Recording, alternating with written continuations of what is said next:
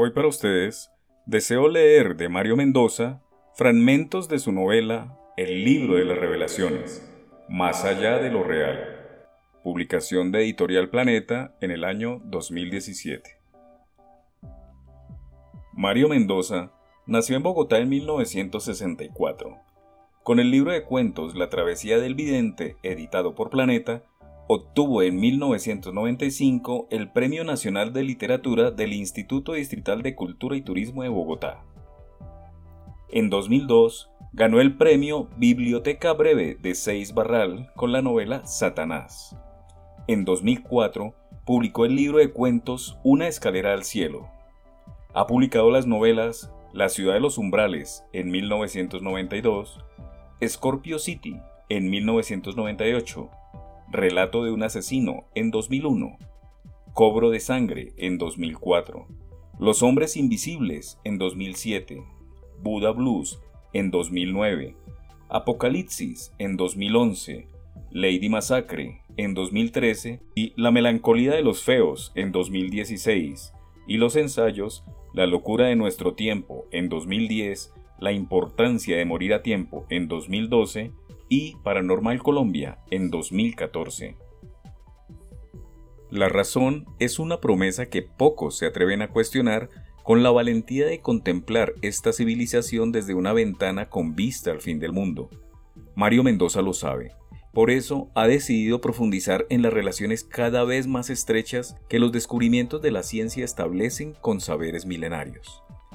La inconformidad ante el presente y la curiosidad por esa idea ajena llamada futuro señalan el camino del autor, quien teje aquí una red de ensayos, investigaciones y reflexiones para atajar, desde la no ficción, preguntas que nos enfrentan a la fragilidad de ser humanos. Algo se desmorona bajo nuestros pies y nadie sabe dónde termina la caída. ¿Qué es la realidad? ¿Existe algo tal como la realidad, una sola versión de lo real? Mario Mendoza expone en este libro experiencias personales, teorías y fenómenos misteriosos que lo llevan a afirmar que la realidad es algo acuoso, indefinible, melcochudo, caleidoscópico, que se subdivide y se pliega hasta que desaparece todo rastro de una posible realidad única y primera. Este libro está compuesto por 88 relatos divididos en seis capítulos, a saber, Jesús en las Pléyades, a manera de introito. Capítulo 1. Las puertas del cielo. Capítulo 2. Adhesiones espirituales. Capítulo 3. ¿Alguien está allá afuera? Capítulo 4. ¿Dónde está la realidad? Capítulo 5. Monjes y maestros. Capítulo 6. Las puertas del infierno. Hoy para ustedes, de Mario Mendoza, el libro de las revelaciones, más allá de lo real. Del capítulo primero, Las puertas del cielo, voy a leer el relato número 10, Precognición. Es conocido el caso del pintor rumano Víctor Brauner, perteneciente al círculo de los surrealistas de comienzos del siglo XX. En 1931, este artista, que se la pasaba en los círculos espiritistas de la época y que tenía contacto con varios medios famosos, se pintó en un autorretrato tuerto, con el ojo derecho vaciado y la parte inferior del mismo herido de gravedad. Siete años más tarde, en 1938, en el taller de un colega se desató una fuerte discusión y un enfrentamiento. Brauner intentó mediar entre sus amigos, pero tuvo la mala suerte de que un vaso arrojado por otro artista de apellido Domínguez cayera justo en su ojo derecho y se lo hiciera pedazos. No hay la menor duda de que en su pintura de 1931 era una precognición de una precisión estremecedora. La artista Sharon Tate tuvo durante un tiempo pesadillas aterradoras y sangrientas que no le permitían dormir con tranquilidad. Era como una presencia nefasta que la perseguía en las horas de la noche y que le impedía reposar y descansar. Se veía degollada en unas escalinatas. Solía tomar calmantes para poder conciliar el sueño. Un tiempo después, se casó con el talentoso director de cine Roman Polanski y quedó embarazada. A los ocho meses de estar esperando su bebé hizo una reunión y esa misma noche fue brutalmente asesinada por la secta de Charles Manson. Fue como si sus peores pesadillas se hubieran hecho realidad. Como un dato curioso, a esa fiesta estaba invitado Bruce Lee, que había trabajado con ella para una coreografía y que no pudo asistir. Hubiera sido interesante, por decirlo menos, ver al famoso campeón en acción durante el ataque. Hace poco, el gran atleta Oscar Pistorius, apodado Blade Runner, debido a que corre con prótesis de titanio, asesinó a su novia, Riva Stinkham, en Sudáfrica. Según él, la confundió con un intruso y le disparó. Lo curioso es que la madre de la modelo, June Stinkham, salió hace poco a mostrar un dibujo que había hecho su hija cuando tenía 14 años. En él se ve arriba con un vestido rojo y con alas, como si fuera un ángel, parada al lado de una escalera que parecía conducir hacia el cielo. Al fondo, un hombre está apuntando con un arma y la joven se lleva las manos a la boca para no gritar. Un dibujo profético, sin duda. Otro caso increíble es el del escritor Morgan Robertson, quien en 1998 publicó una novela en la que un transatlántico llamado Titán choca contra un iceberg y se hunde. 14 años después, en 1912, se hunde el Titanic en unas circunstancias idénticas.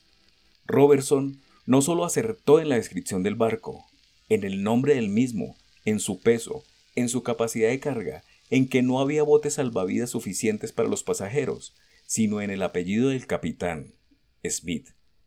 Parecía como si 14 años antes el escritor supiera con exactitud milimétrica lo que iba a suceder. Pero no fue su única precognición. En 1914 escribió otra novela, Bajo el espectro, en la que narra una guerra entre Estados Unidos y Japón debido a un ataque que hacen los japoneses a los barcos norteamericanos cerca de Hawái.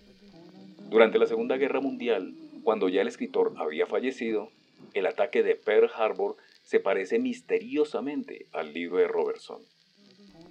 A mediados del siglo XIX, un maestro de escuela francés que había escrito algunos textos para mejorar la enseñanza de la época, se enteró de que en ciertas casas se reunían los partidarios de una práctica extraña en la que se invocaba la presencia de los muertos. Primero, ingresó como un visitante curioso y poco a poco se fue obsesionando hasta el punto de entrar en contacto con los más famosos mediums de París en ese momento. Algunos, mediante la escritura automática, transmitían mensajes solamente a los interesados. Otros anunciaban grandes catástrofes que se avecinaban para Europa, las dos guerras mundiales.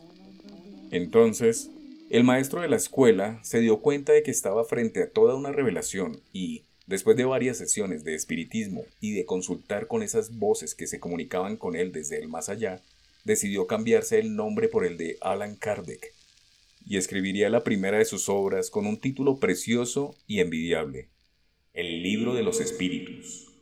En la primera página afirma, los espíritus anuncian que los tiempos designados por la providencia para una manifestación universal han llegado ya, y que siendo ministros de Dios y agentes de su voluntad, su misión es la de instruir e ilustrar a los hombres, abriendo una nueva era a la regeneración de la humanidad. Este libro es la recopilación de su enseñanza. El epitafio de Kardec en el famoso cementerio de Père Lachaise, ilustra bastante bien su filosofía. Nacer, morir, renacer una vez más y progresar siempre. Tal es la ley. Finalmente, ¿cómo no recordar aquí a nuestro querido Ernesto Sábato y su obsesión por el mundo de los ciegos? En Sobre héroes y tumbas hay un capítulo dedicado a esta manía que padece uno de los protagonistas, Informe sobre ciegos. Era un terror que cruzaba al escritor una especie de pánico que lo obligó a retratar a los ciegos como seres horrendos y malévolos que, seguramente, mantienen contacto entre sí y pertenecen a una estirpe maligna muy antigua. Al final de sus días, Sábato se fue quedando ciego y se cumplieron todos sus terrores. Pintó algunas obras en ese periodo donde se nota la permanente tensión de su espíritu angustiado. En un libro de conversaciones con otro escritor, titulado Entre la letra y la sangre, Sábato reflexionó sobre las premoniciones, sobre la posibilidad de que nuestro cuerpo esté regido por leyes inexorables de la materia, pero no nuestro espíritu. Esto es, el escritor creía que una parte de nosotros mismos estaba en una zona enérgica que escapaba de la linealidad temporal. Por eso era posible anticiparse, ver hacia adelante, echar un vistazo hacia el futuro. No hay que olvidar que Sabato, de joven, cuando era un estudiante de doctorado en física cuántica en París, se fugaba en las noches para unirse a la pandilla de los surrealistas, de Breton y sus secuaces. ¿Premoniciones? ¿El cerebro anticipándose a ciertos sucesos? ¿Desplazamientos espaciotemporales que no se ajustan a los parámetros del materialismo? ¿No han estado los artistas, los médicos y los sacerdotes, que comparten todos un tronco común, en contacto con estas fuerzas desde siempre? A continuación, del capítulo número 4, ¿Dónde está la realidad? El relato número 2. La fatiga. Por todas partes, en todos los estratos sociales, sin distinción de género o credo, el mundo se está llenando de personas que ya no pueden más. Personas arrojadas al fondo de una habitación, que no quieren ni hablar siquiera, sumidos por completo en la nada, en unas tinieblas que los convierten en muertos vivientes. Varias enfermedades están asociadas a este aniquilamiento general. El síndrome de fatiga crónica, el síndrome de desgaste ocupacional, la depresión. Los primeros nos vendieron en el discurso del éxito que tú puedes hacer todo lo que te propongas. Tú no eres cualquiera. Tú estás llamado a hacer grandes cosas. El poderoso mundo de los líderes. Una sociedad de trabajadores ególatras tarde o temprano tenía que convertirse en una sociedad del dopaje laboral. Los termos de café que hay en toda oficina, la Coca-Cola, el Red Bull, la cocaína, las anfetaminas, la fluocetina, el guaraná, los antidepresivos en general. La sociedad de los gimnasios, la sociedad del coaching, la sociedad de la gente linda, siempre sonriente, hiperactiva, que nunca duerme. La diferencia es que ya no hay un jefe que nos explote, que nos vigile, que nos someta. Somos nosotros mismos los encargados de esclavizarnos, de abusar de nuestras fuerzas y nuestras capacidades. Las altas expectativas que hemos depositado en nosotros nos condenan a doparnos, a no dormir, a volvernos adictos al estudio o al trabajo, a sobreexcitarnos, a vivir nerviosos, siempre ocupados, haciendo mil cosas a la vez, con diez mil planes, pendientes de grandes proyectos, haciendo varias carreras al tiempo, chateando a toda hora, cumpliendo con los horarios de dos trabajos distintos. Somos el verdugo y la víctima, el carcelero y el reo. Abusamos de nosotros hasta el punto de hacernos pedazos, de aniquilarlos en vida. Y llega el día en el que, sencillamente, no podemos más. Este colapso se puede manifestar de mil modos, con mil patologías distintas. Lo cierto es que el sujeto queda derrengado, no puede levantarse, se aísla, no desea nada. Millones de personas alrededor del mundo pasan horas y horas frente a sus computadores solo abriendo ventanas y ventanas en la red, inoficiosamente. O haciendo zapping de canal en canal, o andando por el apartamento en pantuflas y pijama al mediodía de un lunes cualquiera. No están ociosos, están agotados.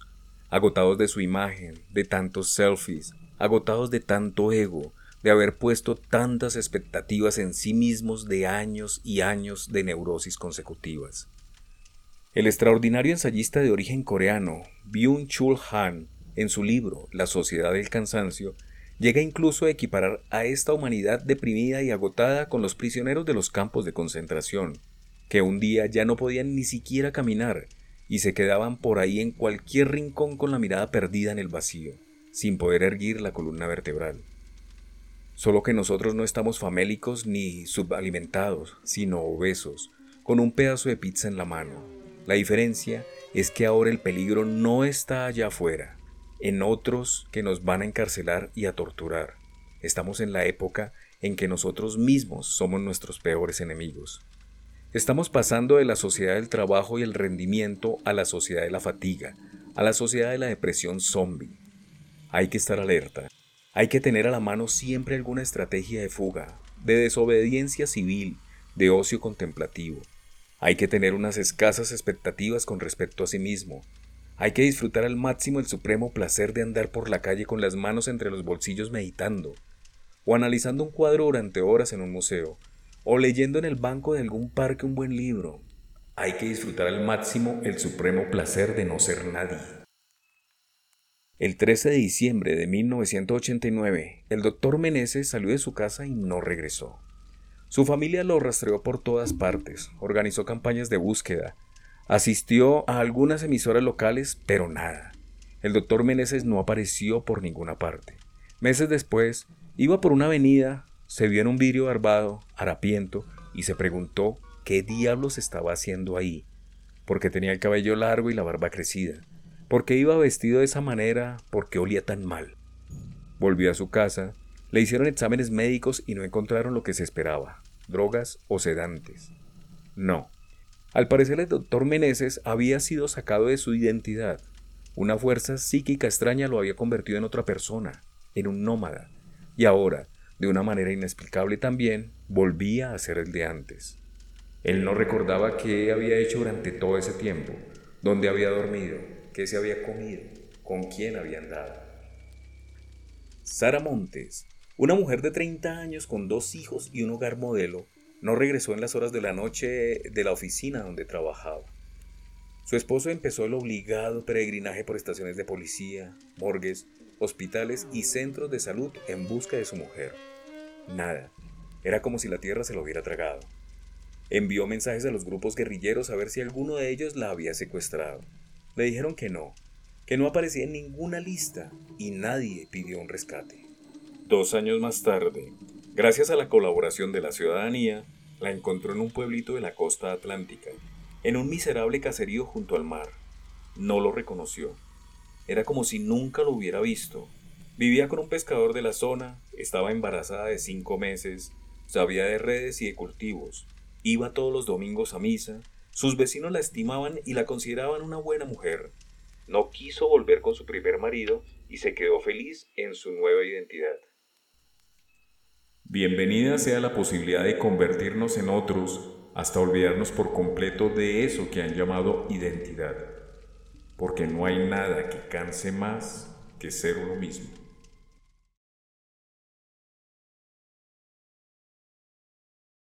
Del capítulo número 5, Monjes y Maestros, el relato número 12, El cartero. Nació en 1920 y llegó a Los Ángeles siendo aún un niño. Tuvo que padecer la crisis de 1929 y enseguida la entrada estrepitosa de la Segunda Guerra Mundial. Mientras todo el mundo creía todavía en el progreso, en que íbamos a mejorar, en que estábamos logrando unos avances tecnológicos sorprendentes, él no solo receló, sino que descubrió que estábamos empezando a entrar en un agujero del que no podríamos salir más tarde.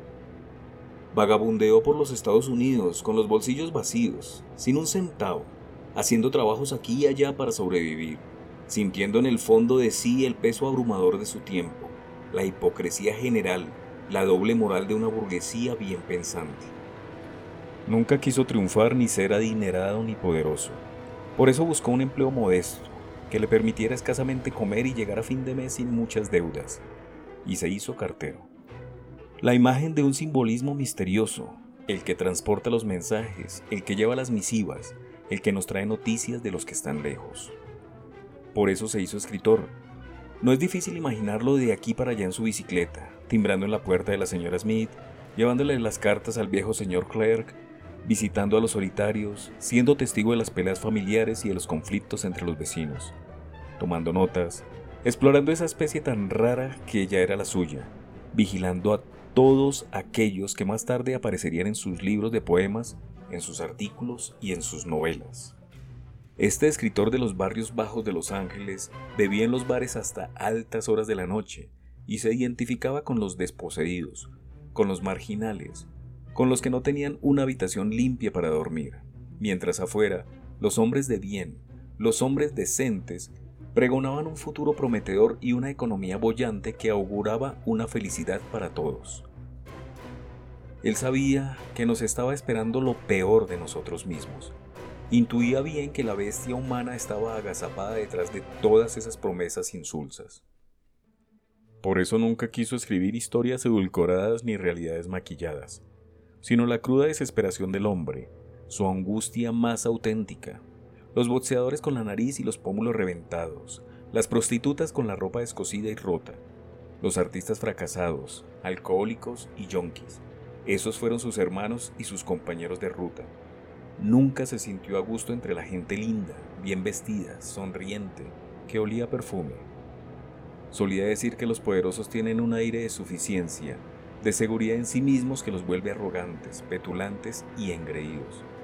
Lo suyo fueron los antros, el suicidio y los expresidiarios, la inmundicia de la miserable condición humana.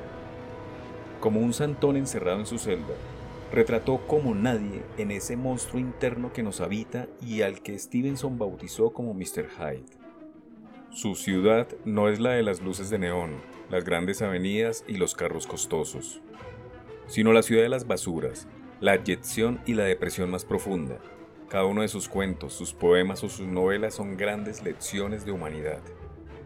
Hacia 1992, su cuerpo ya no puede más. Le han diagnosticado una tuberculosis, está muy delgado y sin fuerzas. Luego viene una infección en un ojo, problemas pulmonares y al final la leucemia. Se interesa en la meditación trascendental y se convierte al budismo. Siempre había sido un monje ateo, rebelde y desordenado. Tiene que dejar de beber y de fumar, dos de sus grandes pasiones. Tiene ya el cronómetro en la nuca. Se llamaba Charles Bukowski, y si uno quiere recibir una lección de auténtica espiritualidad, lo mejor que puede hacer es leer uno de sus libros. Como si fuera un maestro o un líder espiritual, su ataúd lo cargaron unos sacerdotes budistas el día de su entierro. En este justo momento de nuestra historia, escuchemos su voz para asimilar su fuerza y su desesperación. Abraza la oscuridad. La confusión es el Dios. La locura es el Dios. La paz permanente de la vida es la paz permanente de la muerte. La agonía puede matar o puede sustentar la vida, pero la paz es siempre horrible. La paz es la peor cosa, caminando, hablando, sonriendo, pareciendo ser. No olvides las aceras, las putas, la traición, el gusano en la manzana, los bares, las cárceles, los suicidios de los amantes. Aquí en Estados Unidos hemos asesinado a un presidente y a su hermano. Otro presidente ha tenido que dejar el cargo. La gente que cree en la política es como la gente que cree en Dios. Sorben aire con pajitas torcidas. No hay Dios, no hay política, no hay paz, no hay amor, no hay control, no hay planes. Mantente alejado de Dios, permanece angustiado, deslízate. Y ahora, del capítulo 6, Las puertas del infierno, su relato número 1, la era de la inestabilidad.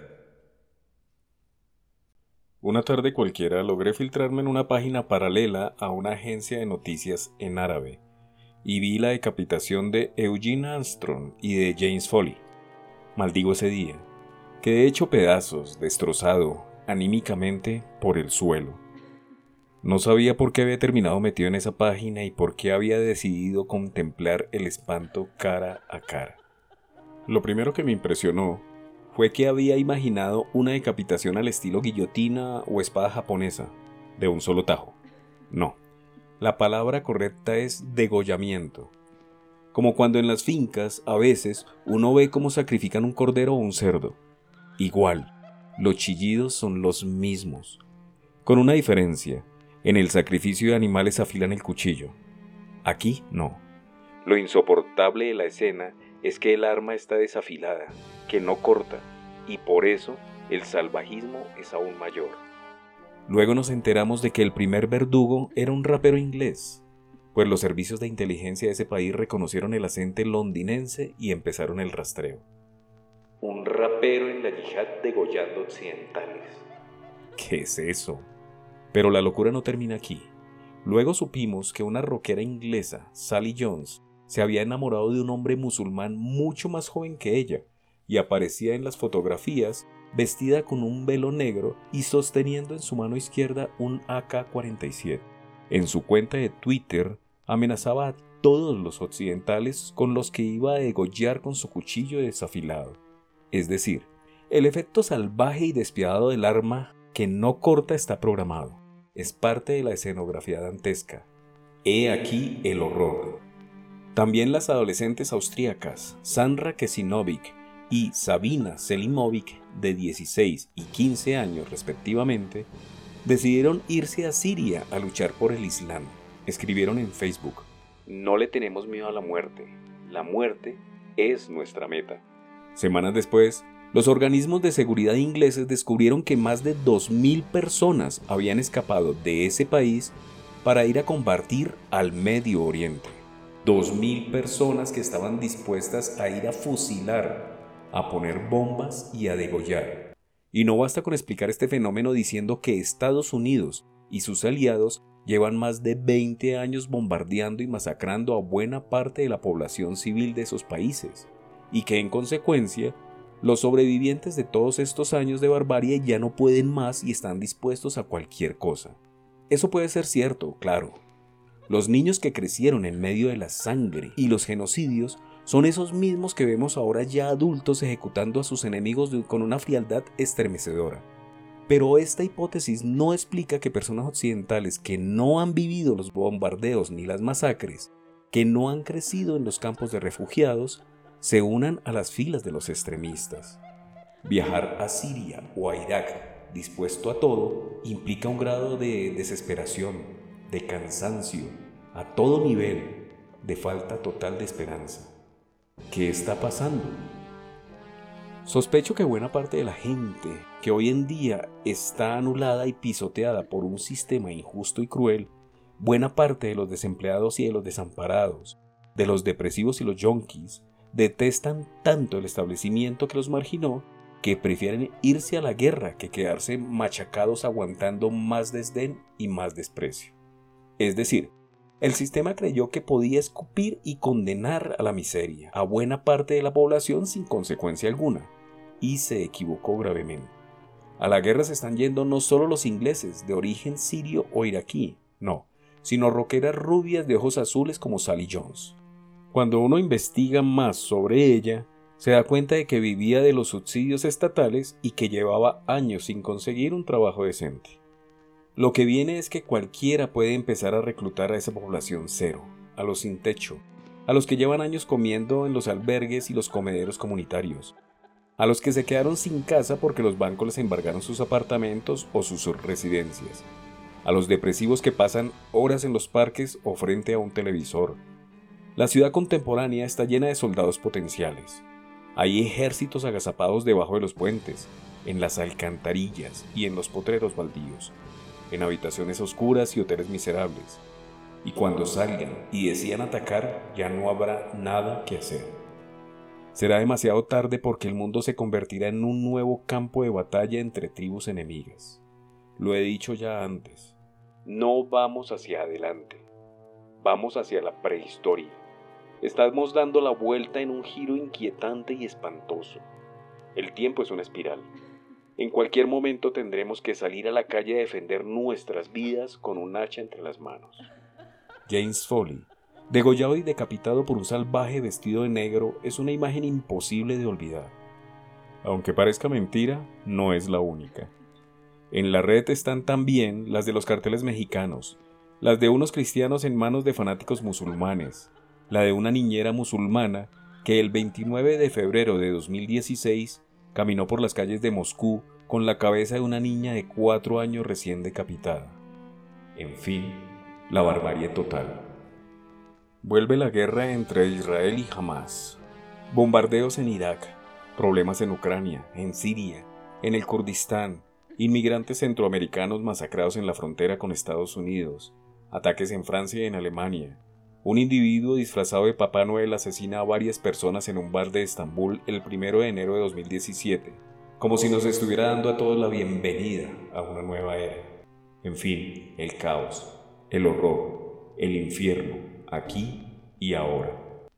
A esto hay que sumarle los tornados, los nuevos temblores en China y Chile, los terremotos en Haití, Japón e Italia, la amenaza de una explosión de un volcán en Islandia, las inundaciones salidas de control en Paraguay, las sequías prolongadas en Siria y Bolivia. Difícil procesar tanta información negativa al mismo tiempo. La violencia urbana se está incrementando en todos los lugares del planeta. La intolerancia, la rabia sorda de millones de personas que no encuentran un trabajo decente, se nota en el simple trato cotidiano. Ser agredido por un vecino, por un compañero de clase o por un profesor arrogante e incompetente es lo normal. Entra en la vida de todos los días. Por eso salir de la ciudad cada vez que se pueda es un ejercicio de salud mental. La tecnología, en lugar de brindarnos un soporte y una ayuda, nos alienó en cuestión de pocas décadas. Estamos acostumbrados ya a pasar horas frente a las pantallas de nuestros celulares, nuestros computadores o nuestros televisores. Hemos sido fagocitados por los aparatos. Eso aumenta la sensación de encierro, de exilio espiritual, de soledad absoluta. Pasamos ya de los 7 mil millones de personas. Un disparate, una locura reproductiva desenfrenada. Agotamos ya las reservas de agua, estamos acabando con los combustibles fósiles, masacramos a las demás especies a una velocidad alarmante. Y no nos detenemos. No queremos hacer un balance de lo sucedido. Nos negamos a hacer un ajuste de cuentas con nosotros mismos. Estamos fuera de control. A lo largo de nuestra vida, utilizamos 9 toneladas de productos envasados. Generamos 50.000 kilos de basura. Tomamos 9.000 litros de leche, nos comemos cuatro vacas, 21 corderos, 15 cerdos, 1.200 pollos, 4.238 panes, 13.345 huevos, 10.886 zanahorias, 5.272 manzanas y bebemos 5.880 litros de cerveza. Gastamos 4.239 rollos de papel higiénico, un millón de litros de agua, 650 jabones, 198 botellas de champú, 276 cremas de dientes, 272 desodorantes y 78 cepillos de dientes. Pasamos 8 años viendo televisión y 24 árboles sacrificarán su vida para darnos papel. Expulsamos a la atmósfera 38.800 gases fétidos y malolientes. Y si nos reproducimos, todo esto hay que multiplicarlo por 2 o por 3. Demasiado para el planeta hubiera sido mucho mejor que no naciéramos. Los indios Hopi llaman a este presente descabellado Koyaanisqatsi, que traducido al español sería algo como la era de la inestabilidad o la era del desequilibrio. En 1982, antes de que llegaran Internet y los teléfonos celulares, varios artistas norteamericanos ya se habían dado cuenta de que estábamos ingresando en una época que nos iba a dejar a todos desnivelados, trastornados y enajenados. E hicieron un poema visual llamado justamente Koyaanisqatsi, que es, en realidad, el testimonio de nuestra propia autodestrucción. La música inolvidable de este documental es del minimalista Philip Glass. Y bueno, ya estamos aquí, inmersos en medio de la inestabilidad total. Dejemos de hablar de la felicidad y de los cursos de emprendimiento y liderazgo ¿Qué va? Todos estamos en el mismo agujero, en el mismo calabozo. Todos estamos deprimidos. Todos soñamos con vivir en otra parte. A todos nos cuesta trabajo levantarnos de la cama cada mañana. A todos nos cortaron el cuello. Todos somos James Foley. Ahora, del mismo capítulo 6, el relato número 5. Joseph Merrick. Desde niño me conmovió profundamente la historia de Joseph Merrick. Nació a mediados del siglo XIX en Inglaterra y su aspecto era terrible.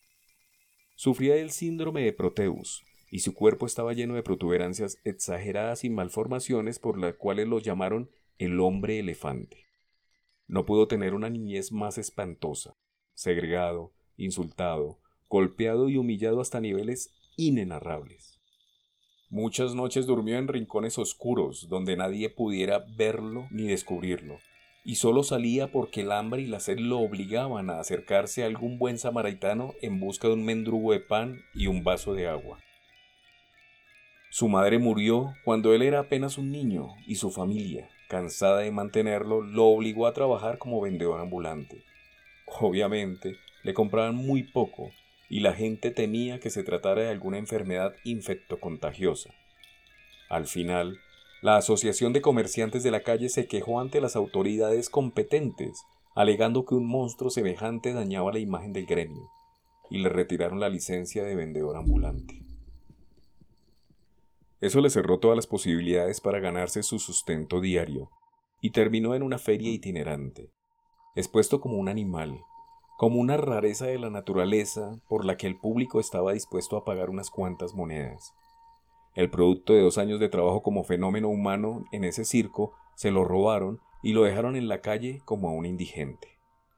Al final de sus días, un médico se apiadó de él y logró conseguir unas donaciones públicas que le permitieron vivir al fondo de un hospital en una habitación para él solo. Y es aquí donde viene lo increíble, porque no es fácil de explicar.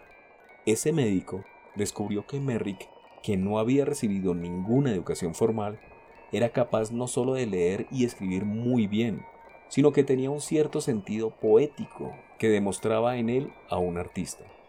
Aparte de eso, su cultura estaba muy por encima del promedio de la época para una persona ilustrada de clase media. ¿Dónde había leído Merrick todo lo que sabía? ¿Dónde había aprendido a escribir así y a perfeccionar esa especie de sensibilidad infantil y bondadosa que lo acompañó hasta el día de su muerte? En un diario en el que alcanzó a consignar parte de su vida, se describe del siguiente modo. Mi cráneo tiene una circunferencia de 91,44 centímetros con una gran protuberancia carnosa en la parte posterior del tamaño de una taza de desayuno.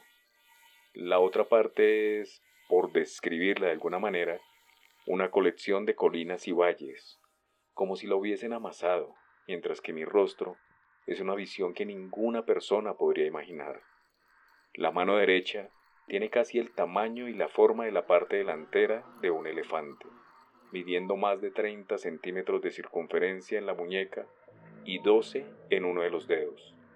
El otro brazo con su mano no son más grandes que los de una niña de 10 años de edad, aunque bien proporcionados.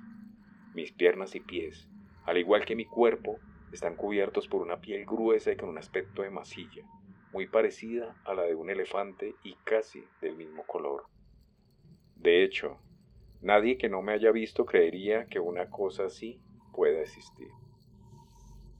En un poema que escribió Merrick y que mezcló con frases de un predicador llamado Isaac Quas, puede leerse.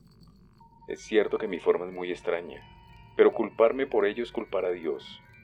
Si yo pudiese crearme a mí mismo de nuevo, procuraría no fallar en complacerte. Si yo pudiese alcanzar de polo a polo o abarcar el océano con mis brazos, pediría que se me midiese por mi alma, la mente es la medida del hombre. De la misma manera que a veces flores y plantas de colores deslumbrantes nacen en estercoleros y cementerios de olores nauseabundos, igualmente el arte y la belleza surgen en medio de condiciones indignantes y miserables. Y ahora el séptimo relato de este capítulo. Escuadrón 731. A finales del siglo XIX, el escritor inglés H. G. Wells escribió un relato inolvidable, La isla del Dr. Moreau, en el cual narraba la historia de un médico delirante y psicópata que experimentaba con seres humanos hasta convertirlos en monstruos que andaban por una isla arrastrando sus cuerpos deformes, con trasplantes grotescos y amputaciones terribles. La teoría del Dr. Moreau era que a la ciencia le es permitido todo, que no hay barreras ni fronteras que la delimiten. Parece mentira, pero un relato que en su momento se leyó como pura literatura fantástica era en realidad una novela de anticipación, pues todo se convirtió en una predicción al pie de la letra. Un médico como Mengele experimentó con seres humanos en el campo de exterminio de Auschwitz como si se tratara de ratas de laboratorio. Lo que prefería por encima de todo era estudiar a los gemelos, mirar de qué manera la naturaleza lograba crear a dos seres humanos idénticos. Cuentan los sobrevivientes que de las instalaciones donde trabajaba Mengele siempre salían alaridos aterradores que provenían de sus pacientes abiertos sobre las mesas de cirugía sin anestesia alguna. En otro lugar, en un campamento militar japonés en las afueras de la ciudad china de Harbin, A mediados de los años 30 y durante toda la Segunda Guerra Mundial, existió otro destacamento dedicado a investigar con seres humanos vivos, el famoso Escuadrón 731. Fue creado para ver qué sucedía en los cuerpos humanos cuando eran expuestos a quemaduras extremas, agentes químicos o biológicos. Muchos de los prisioneros fueron sometidos a los lanzallamas, a cirugías absurdas en las cuales se les extraía uno o varios órganos que estaban en perfecto estado, a trasplantes monstruosos a amputaciones macabras y a vacunas que aún no se sabía si cumplían con su cometido. El lugar se convirtió en un auténtico infierno.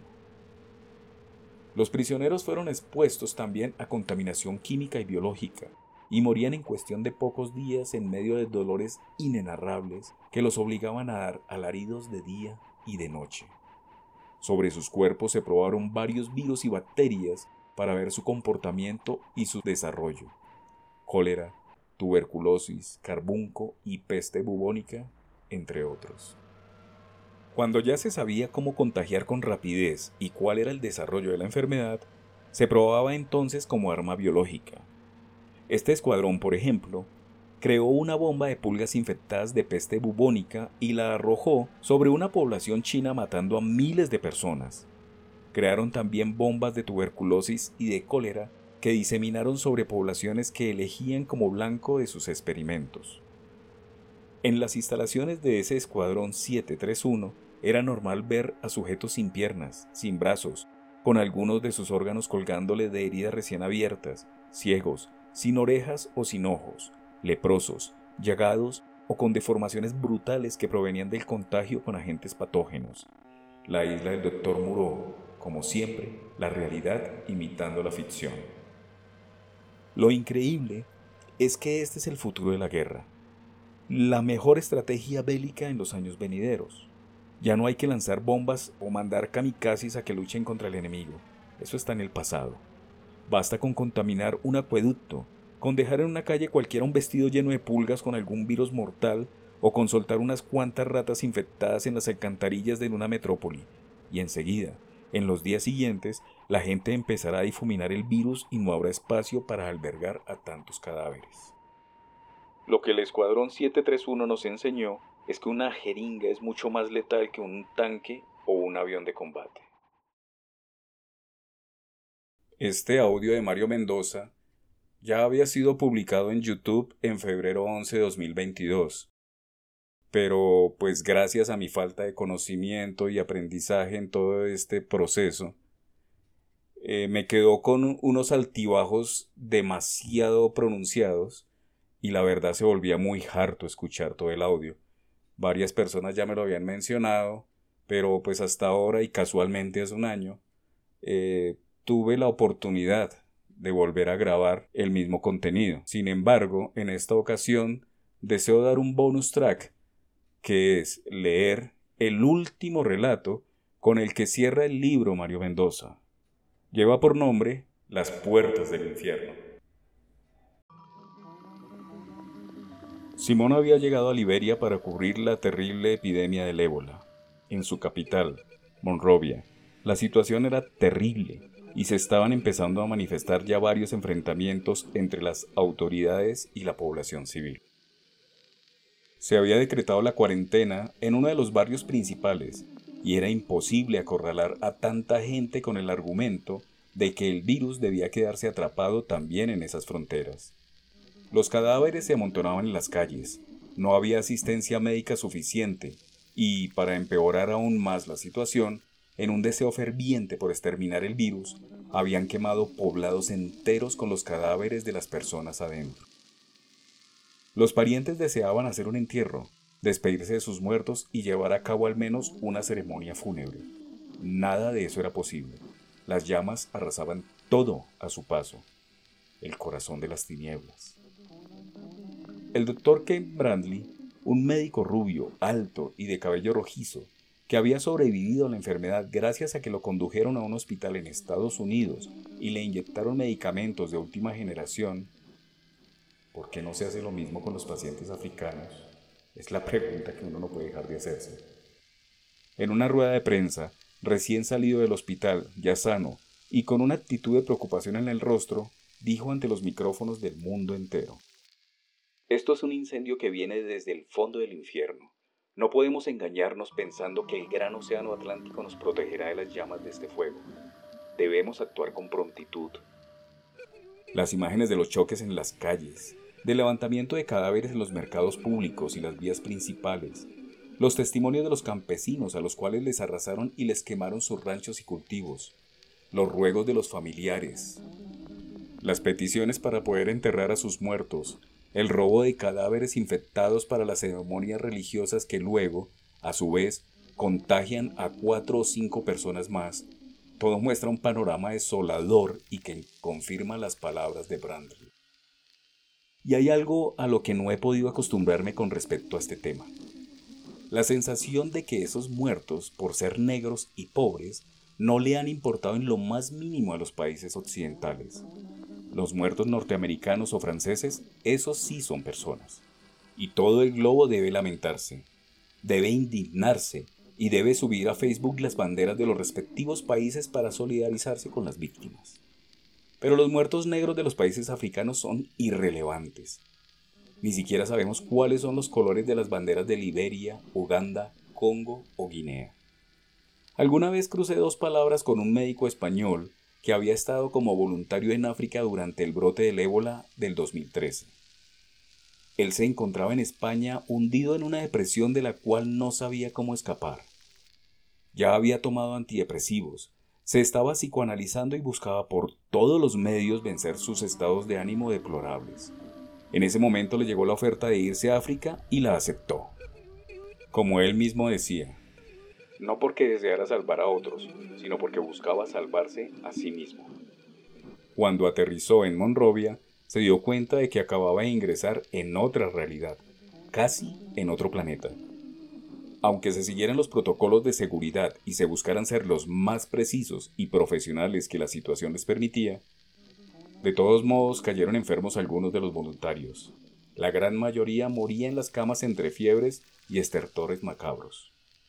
Una noche, ingresó en las ruinas de lo que antes era una escuela con el traje de seguridad, esa especie de escafandra que los hace parecer astronautas ingresando en otro mundo. Los rumores de la población indicaban que en ese sitio se refugiaban varios contagiados que se negaban a ingresar en los hospitales, o que sencillamente habían sido rechazados porque no había ya camas disponibles. La escena lo dejó inmóvil, sin saber qué hacer. En un galpón de varios metros de largo, cientos de enfermos agonizaban en el suelo en esteras, colchones viejos y cambuches improvisados. Por todas partes se escuchaban quejidos, lamentos y llantos desesperados. Lo peor era que varios de ellos, debido a su pésima condición higiénica, habían contraído otras enfermedades también infecciones en la piel, diarreas, escorbuto e incluso lepra. El olor era insoportable.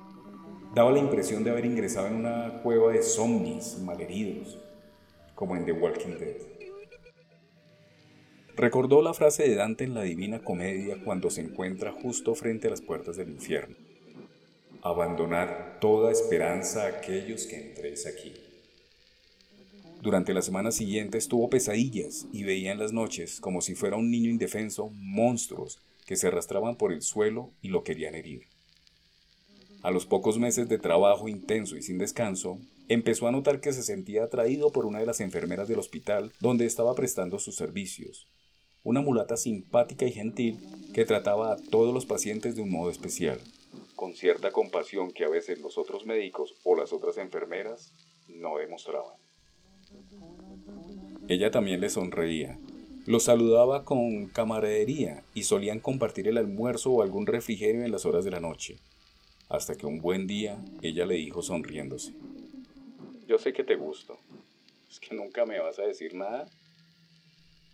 Fue el comienzo de una relación magnífica de camaradería, cariño incondicional y complicidad total.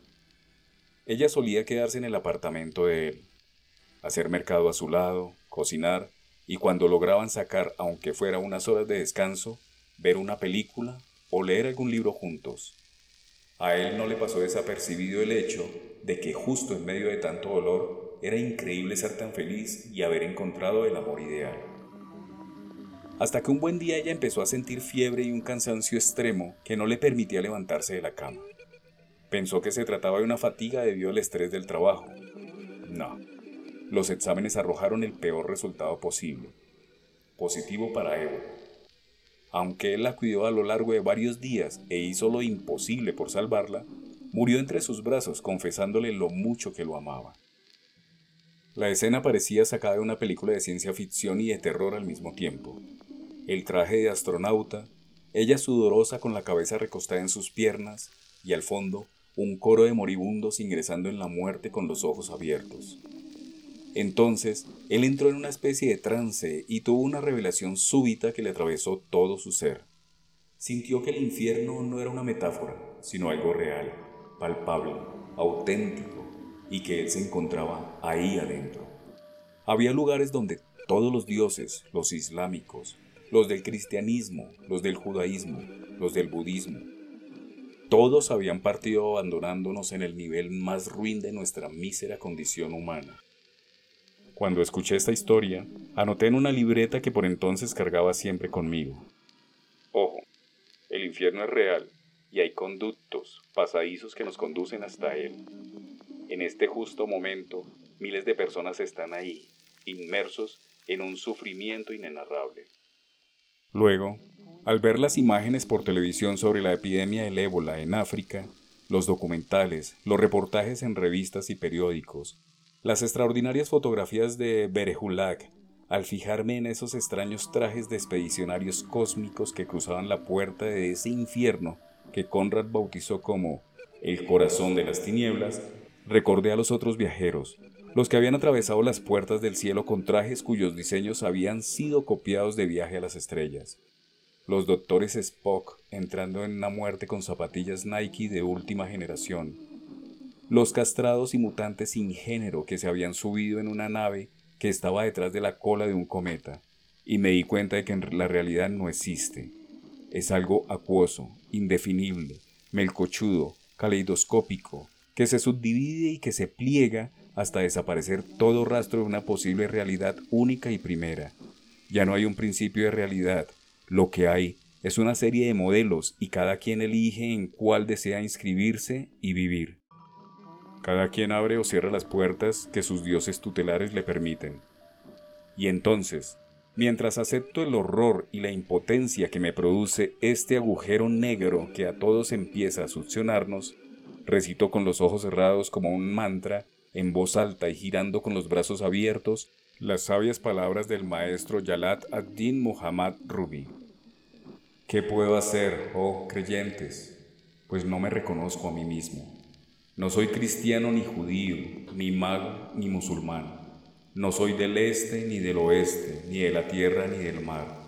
No soy de la mina de la naturaleza, ni de los cielos giratorios no soy de la tierra, ni del agua, ni del aire, ni del fuego. No soy del empíreo, ni del polvo, ni de la existencia, ni de la entidad. No soy de la India, ni de China, ni de Bulgaria, ni de Grecia. No soy del reino de Irak, ni del país de Jurasán. No soy de este mundo, ni del próximo, ni del paraíso, ni del infierno. No soy de Adán, ni de Eva, ni del Edén, ni de Rizwan. Mi lugar es el sin lugar, mi señal es la sin señal. No tengo cuerpo ni alma, pues pertenezco al alma del amado. He desechado la dualidad, he visto que los dos mundos son uno. Uno busco, uno conozco, uno veo, uno llamo. Estoy embriagado con la copa del amor. Los dos mundos han desaparecido de mi vida. No tengo otra cosa que hacer más que celebrar, sonreír y divertirme. Ciudad Gótica, 10 de enero de 2017. Si le gustó este capítulo, compártalo con aquellas personas a las que crea le puede interesar. Haga clic en me gusta, suscríbase y active la campanilla de notificaciones. En mi canal puede encontrar lecturas de fragmentos de muchos más títulos literarios. También puede encontrarme en Spotify y Amazon, en el podcast Fragmentos, Lecturas para Escuchar.